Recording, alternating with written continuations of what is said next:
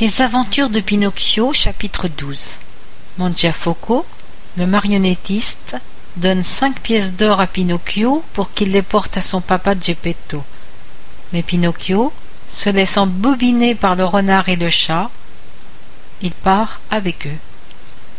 Le jour suivant, Mangiafoco prit Pinocchio à part et lui demanda Comment s'appelle ton papa? Geppetto. Et quel est son métier? Le métier de pauvre. Cela lui rapporte beaucoup? Suffisamment pour n'avoir jamais un sou en poche. Il a dû vendre son manteau tout rapiécé et reprisé. Une vraie misère pour m'acheter l'abécédaire de l'école. Vous vous rendez compte? Pauvre diable. Cela me fait de la peine. Tiens, voilà cinq pièces d'or. Pars tout de suite les lui porter et salue-le de ma part. Pinocchio comme on l'imagine, se confondit en remerciements, embrassa toutes les marionnettes de la compagnie, même les gendarmes, puis, fou de joie, se mit en route pour rentrer chez lui. Mais il n'avait pas fait cinq cents mètres qu'il rencontra un renard clopinant sur trois pieds et un chat aveugle. Ils allaient s'aidant l'un l'autre comme deux bons compagnons d'infortune. Le renard boiteux s'appuyait sur le chat aveugle qui se laissait guider par son camarade. Bonjour Pinocchio, dit le renard en le saluant gracieusement. Comment sais-tu mon nom? s'étonna la marionnette.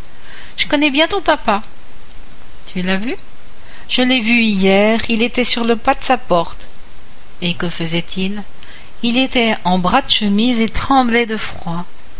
Pauvre papa, mais si Dieu le veut, à partir d'aujourd'hui, il ne tremblera plus. Pourquoi donc? interrogea le renard. Parce que je suis devenu un monsieur. Un monsieur, toi? Le renard ne put s'empêcher de rire, un rire moqueur peu flatteur. Le chat riait aussi, mais pour qu'on ne s'en aperçoive pas, il se lissait en même temps les moustaches avec ses pattes de devant. Il n'y a pas de quoi rire, grogna Pinocchio, piqué au vif. Désolé de vous faire venir l'eau à la bouche, mais si vous vous y connaissez, dites-moi donc ce que vous pensez de ces cinq magnifiques pièces. Et il montra aux deux compères le cadeau de. L'agréable tintement des pièces d'or que le renard tendit sans ne vouloir sa patte malade, alors que le chat ouvrait tout grand ses yeux verts qui brillaient comme des lanternes. Mais il les referma aussitôt, de sorte que Pinocchio ne s'aperçut de rien. Et que vas-tu faire avec cet argent? demanda le renard. D'abord, répondit la marionnette, je vais acheter à mon papa un beau manteau neuf tissé de fils d'or et d'argent, avec des, des pierres précieuses en guise de boutons. Après, je m'achèterai un abécédaire. Un abécédaire pour toi? Pour moi. Je veux aller à l'école et me mettre à étudier pour de bon. Moi j'ai perdu une patte pour avoir eu la sotte passion des études. Et moi je suis devenu aveugle pour la même raison, ajouta le chat. Pendant ce temps, un merle blanc s'était posé sur une haie au bord de la route. Il siffla à l'intention de Pinocchio N'écoute pas ces deux lascars, sinon tu t'en repentiras. Pauvre merle, il aurait mieux fait de se taire. Le chat, d'un seul bond, lui sauta dessus, et sans que l'autre ait pu dire ouf, l'avala d'une seule bouchée, plume comprise. Une fois l'oiseau mangé et son museau nettoyé, le chat ferma les yeux et refit l'aveugle comme avant. Pauvre merle gémit Pinocchio. Pourquoi as-tu été si cruel avec lui? Pour lui donner une leçon, répondit le chat. Cela lui apprendra à s'occuper de ses oignons. Ils étaient à mi-parcours quand le renard, sans crier gare, s'arrêta et demanda à la marionnette Veux-tu multiplier tes pièces d'or?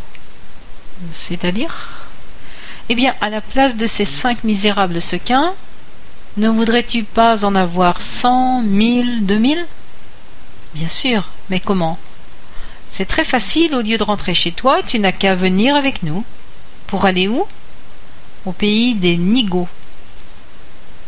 Pinocchio réfléchit un moment, puis déclara résolument je ne peux pas venir.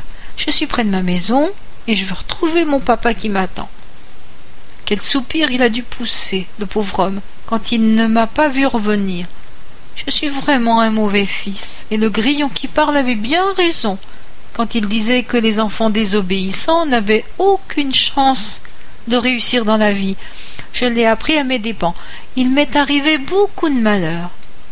Hier encore, dans la maison de Mangiafoco, j'ai couru un terrible danger. Brrr Rien que d'y penser me donne le bourdon. Si tu tiens vraiment à rentrer, alors vas-y, tant pis pour toi. Soupira le renard. Tant pis pour toi, répéta le chat. Mais en te conduisant ainsi, Pinocchio, tu tournes le dos à la chance, ajouta le renard. À la chance, répéta le chat. D'ici à demain, tu aurais pu transformer tes cinq sequins en deux mille, insista le renard. En deux mille, répéta le chat. Tant que ça? Comment est-ce possible? s'étonna Pinocchio éberlué. Je vais te l'expliquer, dit le renard. Sache donc qu'au pays des Nigauds, il y a un chant sacré que tout le monde appelle le chant des miracles. Dans ce chant, tu creuses un petit trou et tu y mets par exemple un sequin d'or. Tu combles le trou avec de la terre, tu l'arroses avec deux seaux d'eau, tu jettes une pincée de sel et tu rentres tranquillement te mettre au lit. Pendant la nuit, le sequin germe et fleurit le lendemain matin, tu retournes dans le champ, et qui trouves-tu? Tu trouves un magnifique arbre chargé d'autant de sequins qu'un bel épi a de grains de blé en plein mois de juin. Alors moi, si j'enterrais mes cinq pièces dans ce champ, combien de sequins trouverais-je le lendemain matin? demanda Pinocchio de plus en plus étonné. C'est très simple, répondit le renard. Toi-même pourrais en faire le compte avec les doigts de la main, attendu que chaque pièce donne une grappe de cinq cents sequins et que tu as cinq pièces, tu te retrouveras le lendemain matin avec en poche deux mille cinq cents sequins sonnants et trébuchants. Mais c'est formidable hurla Pinocchio, dansant de joie. Formidable Dès que j'aurai récolté tous ces sequins, j'en prendrai deux mille pour moi, et les cinq cents autres seront pour vous deux. Un cadeau? Pour nous? Dieu t'en préserve s'indigna le renard en prenant une mine offensée. Dieu t'en préserve répéta le chat. Nous n'agissons pas par intérêt, expliqua le renard.